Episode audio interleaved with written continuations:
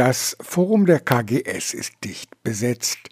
In zwei Vormittagsveranstaltungen informieren Monika Schorm und Jorindre Frisonke die fünften und achten Klassen über die Gefahren, die mit der Handynutzung verbunden sind. Eingeladen hat der Leiter des Realschulzweigs Sebastian Konrad. Es ist heute eine Premiere und zwar ist die Veranstaltung daraus erwachsen, dass wir mal einen äh, Elternabend gemacht haben zu diesem Thema.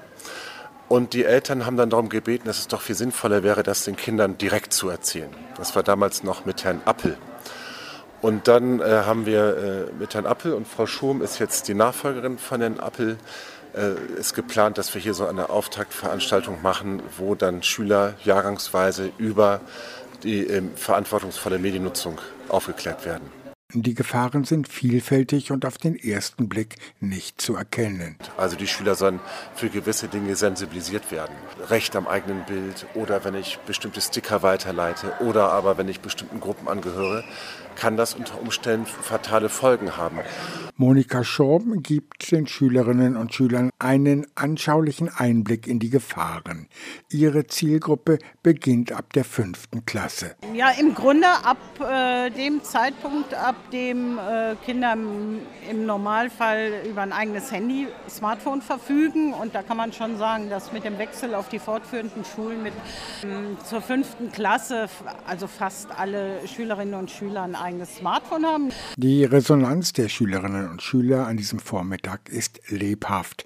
Themen wie Sexting etwa interessieren besonders die achten Klassen, die in der Pubertät damit besonders konfrontiert sind. Die Handynutzung in der Schule ist geregelt, Sebastian Konrad erklärt. Also wir haben hier gerade, äh, ist das Handy untersagt, es sei denn, ein Lehrer gestattet explizit die Nutzung des mhm. Telefons.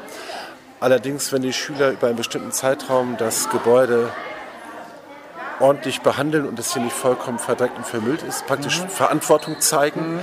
Gehen wir davon auch, dass sie auch genug Verantwortung zeigen können, um mit einem Smartphone im Gebäude umgehen zu können. Mhm. Und da gibt es dann eine ähm, leichte Freigabe. Zu bestimmten Zeiten dürfen sie dann das Smartphone nutzen. Die Vorträge sind Auftakt weiterer Aktionen, so die Schulsozialarbeiterin Claudia Sievers.